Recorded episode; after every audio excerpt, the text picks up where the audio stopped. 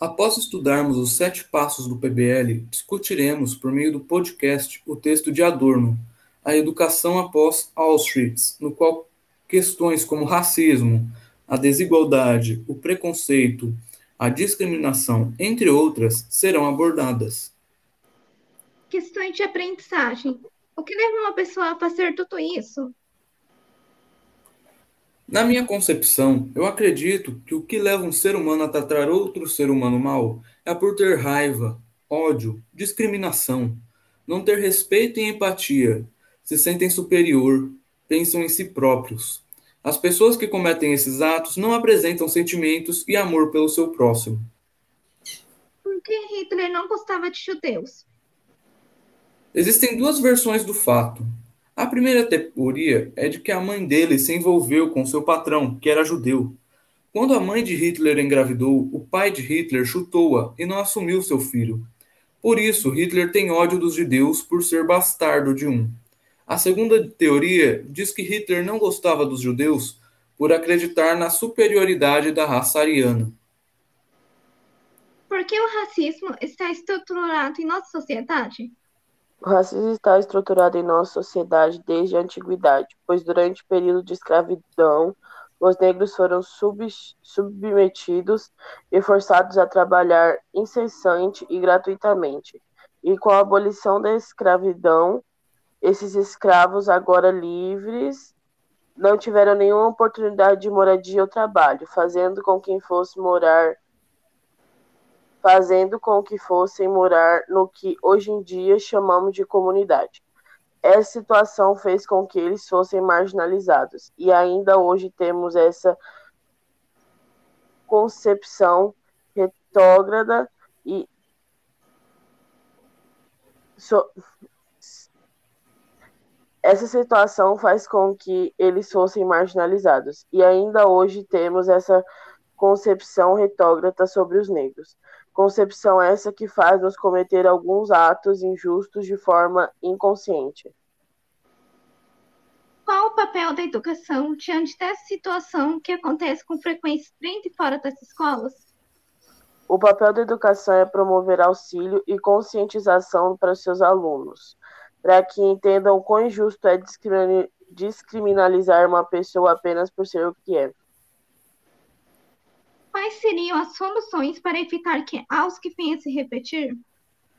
Para evitar o novo Auschwitz, é preciso ter intolerância às diferentes, promovendo campanhas, palestras, desenhos animados, filmes, incentivando a população que todos nós temos uma maneira de pensar, vestir, falar, e que todos nós insentidamente merecemos respeito.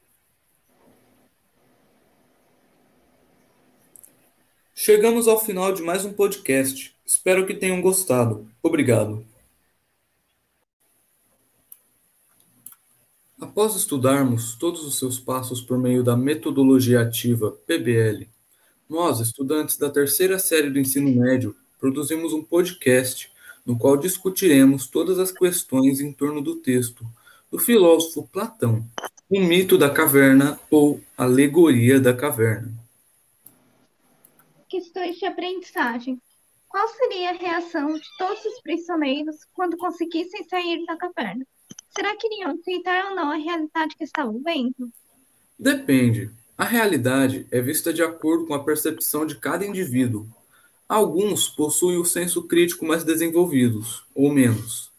Isso vai de acordo com o interesse em leitura, o envolvimento em questões políticas e sociais que cada indivíduo resolve se engajar.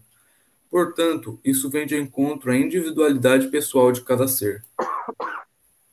O que é a alegoria da caverna de Platão pode nos fazer refletir sobre os dias de hoje?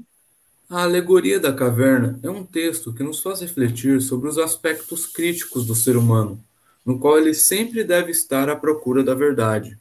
Mas muitas vezes somos manipulados por políticos quando eles omitem a verdade até pelos meios de comunicação, quando estes tentam nos manipular por causa de seus interesses próprios. Outra questão que vale ressaltar é que vai depender muito da opção que o ser humano faz.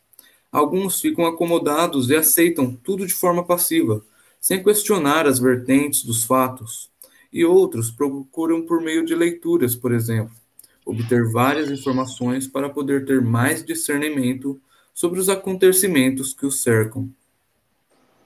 Será que a educação pode contribuir para a formação crítica dos estudantes?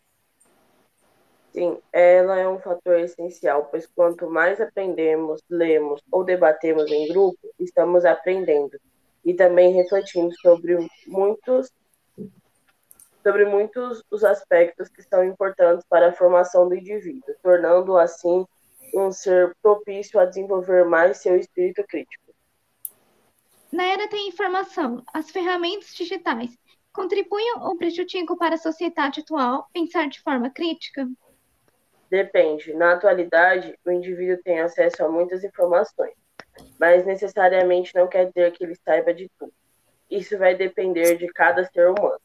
As ferramentas digitais muitas vezes são até maléficas para o homem, pois estamos a todo momento em seu meio e acabamos recebendo muitas fake news, ou seja, notícias falsas, e isso prejudica muito a sociedade, pois muitos não sabem em quem acreditar. Seria necessário trabalhar mais essa questão até mesmo dentro das escolas, pois o papel da mídia é muito importante na formação crítica das pessoas.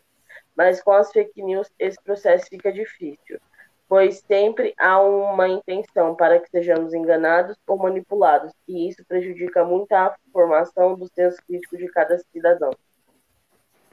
Nota-se, portanto, que o texto Alegoria da Caverna nos faz refletir sobre quem são esses prisioneiros, ou seja, não basta ter informação e conhecimento, o importante é refletir sobre o que faremos com eles, ou seja, não podemos ter preguiça de pensar, não devemos aceitar tudo pronto sem antes discutirmos e analisarmos os fatos e os contextos.